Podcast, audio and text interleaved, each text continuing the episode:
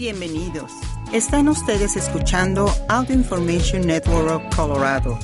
Esta grabación está destinada a ser utilizada únicamente por personas con impedimentos para leer medios impresos. Gracias por acompañarnos el día de hoy, jueves 16 de febrero de 2023, a la lectura de BBC Mundo. Mi nombre es Claudia Murphy. Estos son los principales artículos que leeremos hoy. ¿Qué es el Centro de, Amenazas Modernas de Finlandia? Amor romántico y las compañías que están empujando a los jóvenes al agotamiento extremo. Y continuaremos con algunos artículos diversos. Comenzamos con qué es el Centro de Amenazas Modernas de Finlandia que estudia los ataques híbridos que enfrenta Occidente. Misteriosas explosiones submarinas, ciberataques anónimos y sutiles campañas online para las democracias occidentales, todas ellas son amenazas híbridas. La BBC visitó un centro dedicado a combatir una forma de guerra relativamente nueva que preocupa cada vez más a la OTAN y a la Unión Europea.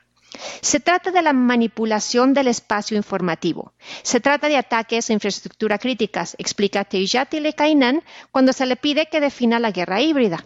Ella es directora del Centro Europeo de Excelencia para la lucha contra las amenazas híbridas, COE híbrido, creado en Helsinki, Finlandia, hace seis años.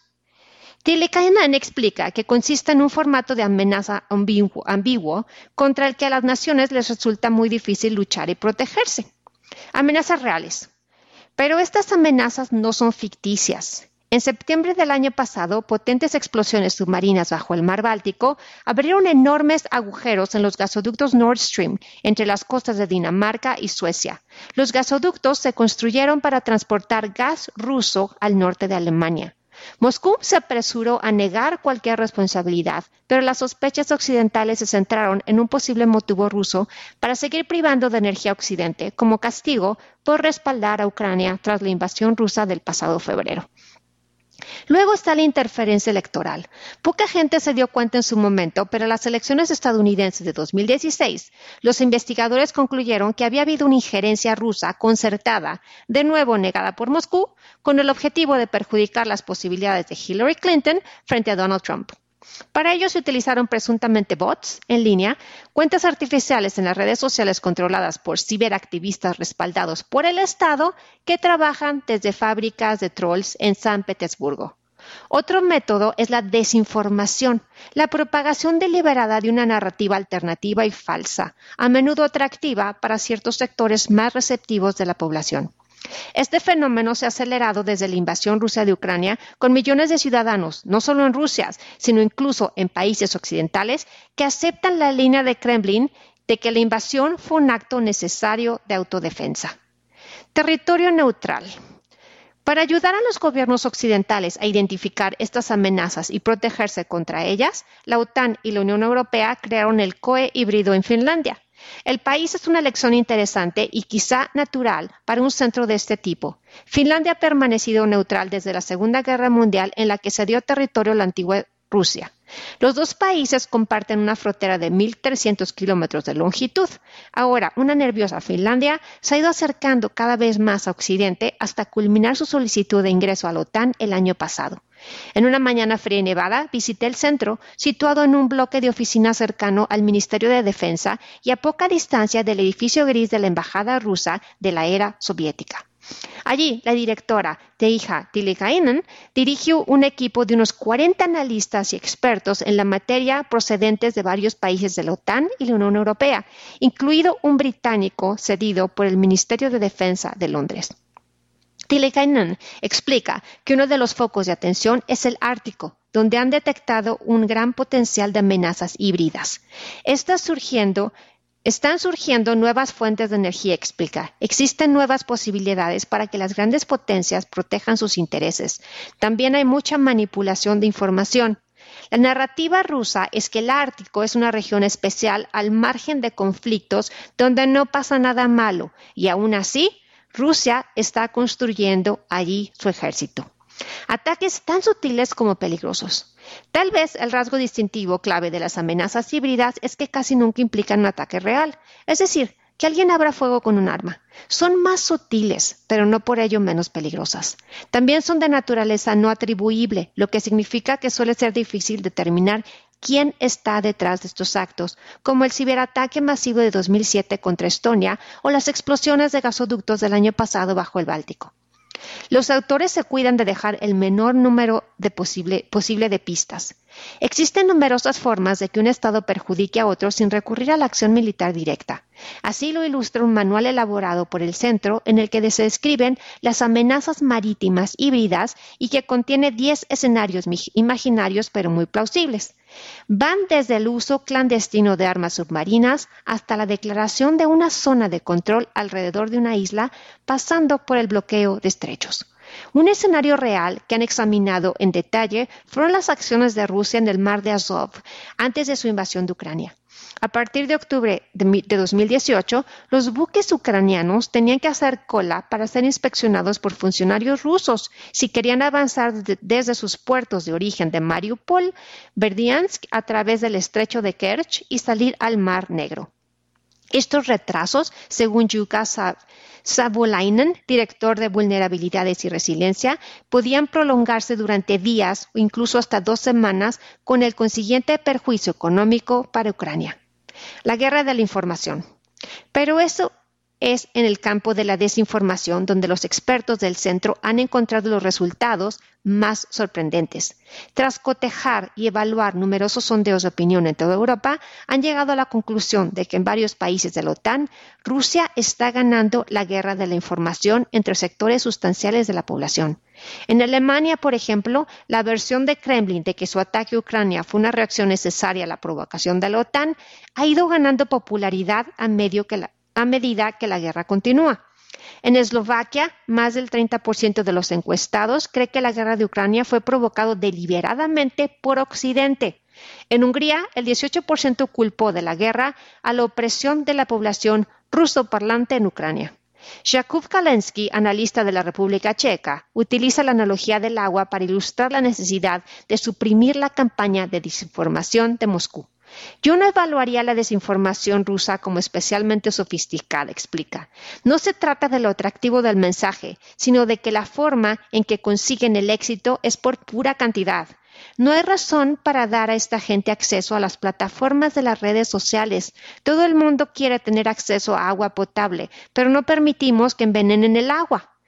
Tilikainen explica que la función del centro no es adoptar medidas para contrarrestar las amenazas híbridas, sino evaluar, informar y después formar, formar a otros para que se hagan lo necesario para proteger a Europa de este fenómeno creciente.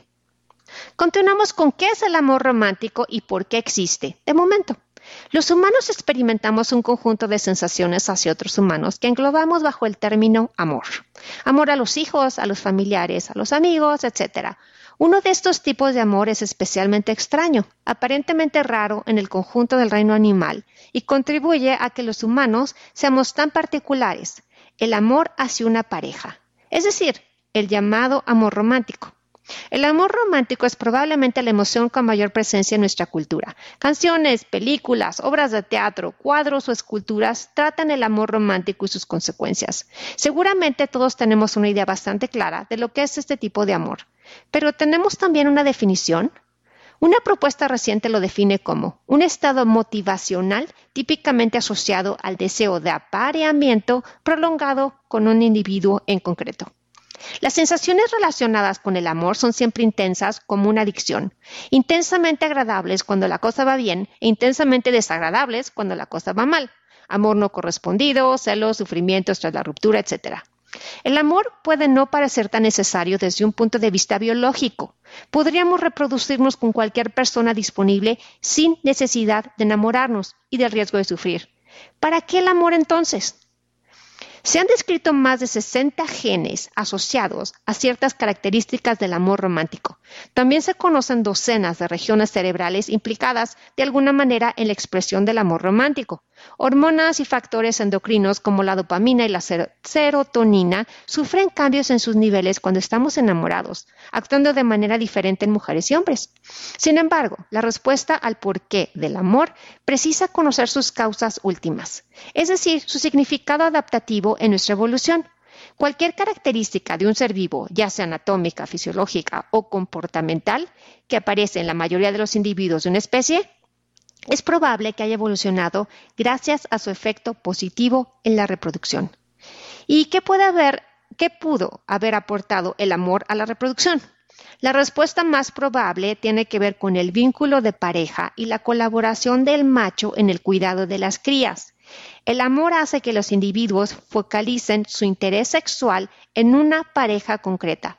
La consecuencia más importante es que cuando es correspondido, promueve la fidelidad de ambos con el doble efecto de certeza de paternidad para el macho y su colaboración en el cuidado de las crías. Dicho de otro modo, favorece la monogamia durante el tiempo en que permanece como sentimiento entre los miembros de la pareja. Crías más inmaduras. En la historia evolutiva del linaje humano, el amor romántico tuvo que haberse desarrollado tras la aparición de parejas estables y la colaboración del padre en el cuidado de las crías.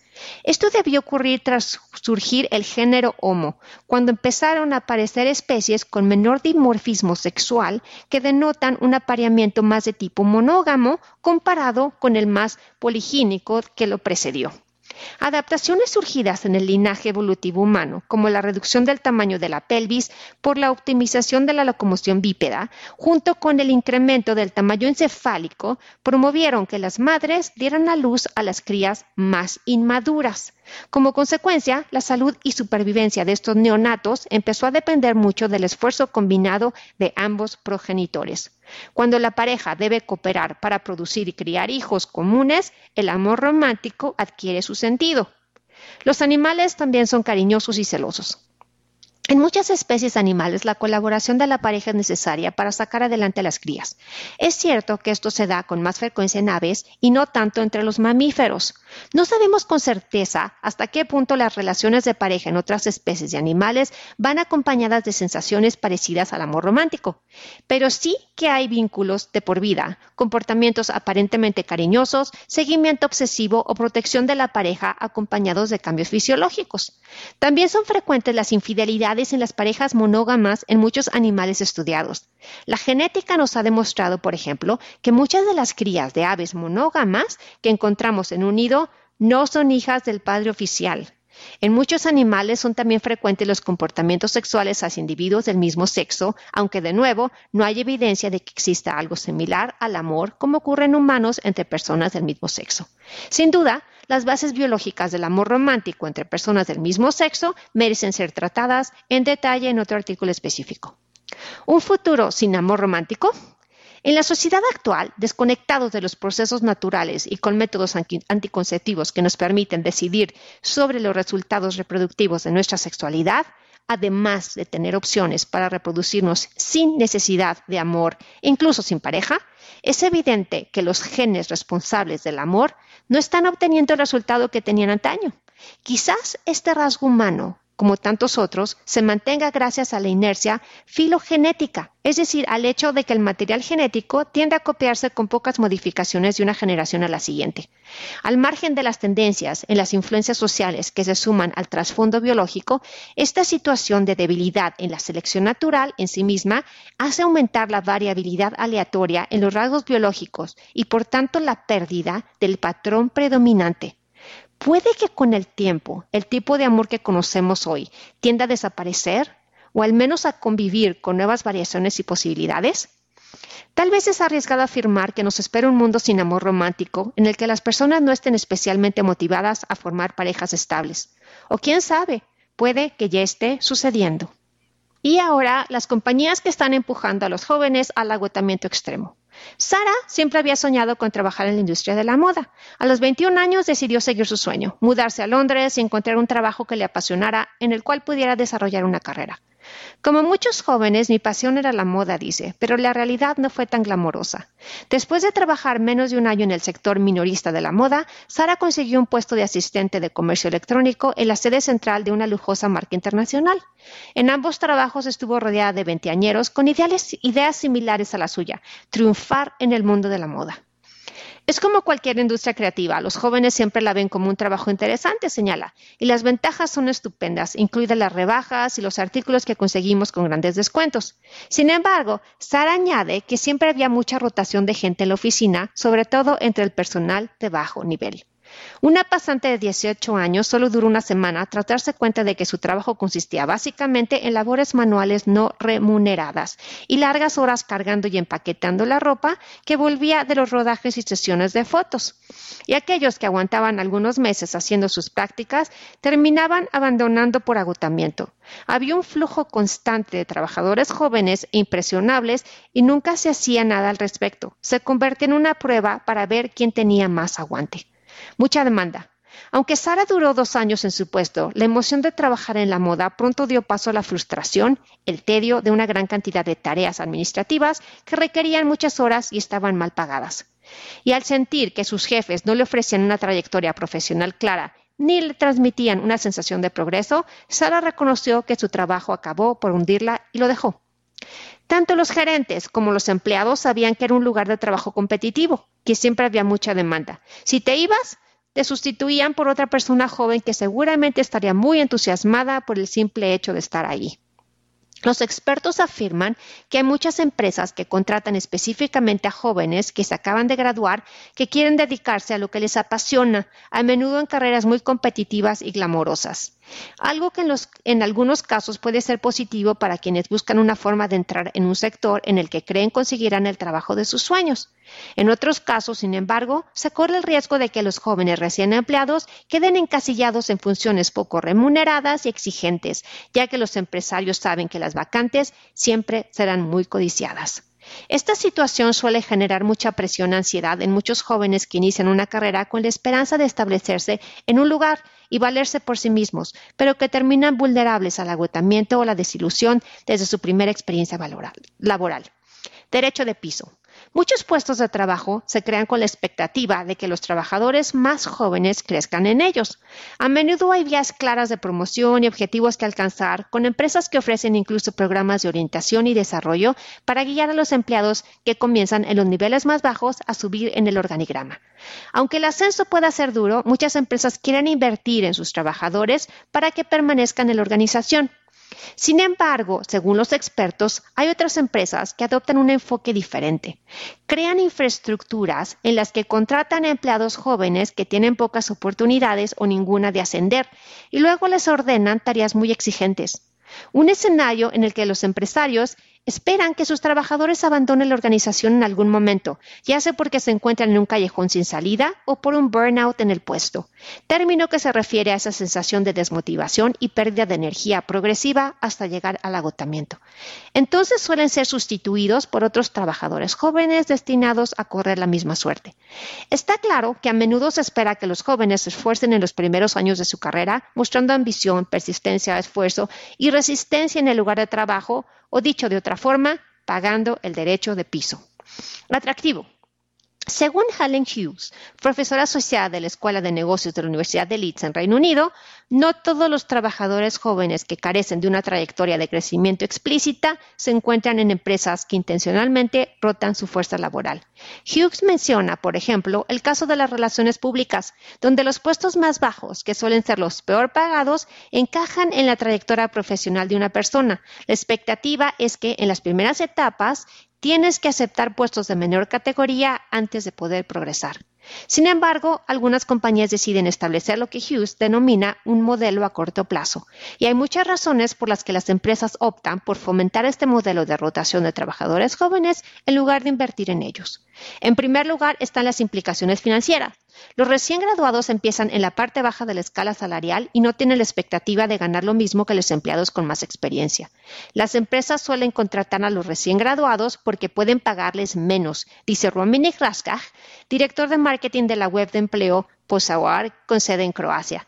Es efectivamente una fuente de mano de obra barata infravalorada. Además, los trabajadores que son participantes pueden ser más maleables y estar más dispuestos a aceptar ciertas condiciones laborales. Cuanto menos experiencia tiene el empleado, más abierto de mente es y en general está más dispuesto a aceptar las condiciones del entorno laboral que se encuentra. No está condicionado por experiencia, lo que tiene ventajas para el empresario. Son más fáciles de moldear. El riesgo. Sin embargo, esto puede dejar a los jóvenes trabajadores que buscan abrirse camino en una carrera susceptibles de que se les ofrezcan empleos equivocados o entornos de trabajos tóxicos. Los recién graduados pueden verse expuestos a la explotación si no han adquirido la experiencia necesaria para saber lo que está bien y lo que no pueden tener una sensación de que se trata de un campo realmente competitivo, por lo que se sienten desesperados por aceptar un rol muy desafiante que puede que no tenga las mejores condiciones. Puede deformar la visión de alguien, asegura. En estas situaciones, el riesgo a corto plazo es el burnout, el agotamiento extremo. Los jóvenes pueden verse agobiados por largas, largas, jornadas laborales, enormes cargas de trabajo o tareas menores y debido a su falta de antigüedad son incapaces de defender sus intereses. Esto puede dejar a los trabajadores frustrados o en casos como el de Sara sometidos a mucho estrés. Muchos, sin embargo, sienten que no tienen más remedio que aguantar, sobre todo si intentan abrirse camino en determinados sectores que suelen tener muchas barreras para poder entrar en ellos. Una realidad que puede ser muy dañina para una persona joven desesperada por establecerse en una carrera competitiva que acepta ser sometida a largas jornadas y malas condiciones de trabajo. Algunos deciden quedarse y resistir al máximo porque están empezando, dice Hughes, pero sin experiencias anteriores que sirvan de referencia, el riesgo es que acepten que eso es lo que se requiere para poder estar en ese lugar, que las malas condiciones se normalicen y que esa persona acabe pensando que eso es todo lo que vale. Esto puede tener repercusiones a largo plazo para estos jóvenes, ya que puede crear falsas expectativas sobre lo que significa estar en el mercado laboral.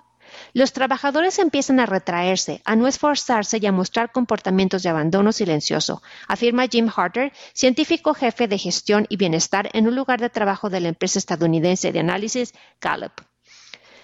Esto puede deformar la visión de lo que significa una carrera profesional y su relación con el trabajo, comenta Harter. Los recién graduados pueden estar tan preocupados por conseguir un trabajo que piensan que cualquiera les vale. Pero trabajar muchas horas mal pagadas y sin una proyección a la vista tiene consecuencias a largo plazo. Te adaptas a las normas que te rodean, malas normas, justo al principio de tu carrera. Hay alternativas. La buena noticia es que el actual mercado laboral, favorable a los empleados, puede dar opciones a los jóvenes trabajadores si descubren que están en un puesto en el que sienten que están siendo explotados sin posibilidades de progresar o que les están resultando demasiado difícil. Ahora también se plantean más preguntas sobre los empleos para personas graduadas y hay más denuncias de malas prácticas laborales en las redes sociales, lo que significa que hay más presión para que las organizaciones que no cuidan a sus empleados más jóvenes cambien. Sin embargo, Incluso en una era de escasez de personal y de comentarios en Internet, muchos de estos entornos difíciles perdurarán. Esto significa que puede que siga recayendo en los hombros de los empleados principiantes la carga de reconocer cuándo se encuentran en una mala posición. Pero identificar esto puede ser más fácil de decir de decir que de hacer, ya que los empleados con poca experiencia laboral pueden no saber lo que es normal en el puesto que están trabajando o lo que es ir demasiado lejos. En el caso de Sara, ella reconoció que su trabajo la había llevado al límite y se marchó, pero en lugar de insistir en el mismo sector por el que había soñado en un principio, tomó otro camino y ahora trabaja para una agencia creativa ajena al mundo de la moda. Dice que es mucho más feliz en su nuevo puesto, que le ofrece una progresión clara, un trabajo estimulante y tareas diarias variadas. Puede que la moda me pareciera un lugar impresionante para trabajar, dice, pero me di cuenta de que es más importante tener un trabajo satisfactorio que un nombre llamativo en el currículum. Gracias por habernos acompañado en esta edición de BBC Mundo. Mi nombre es Claudia Murphy. Si ha disfrutado de este programa, por favor, suscríbase a nuestro servicio gratuito en nuestra página web www.aincolorado.org o llamando al 303-786-7777.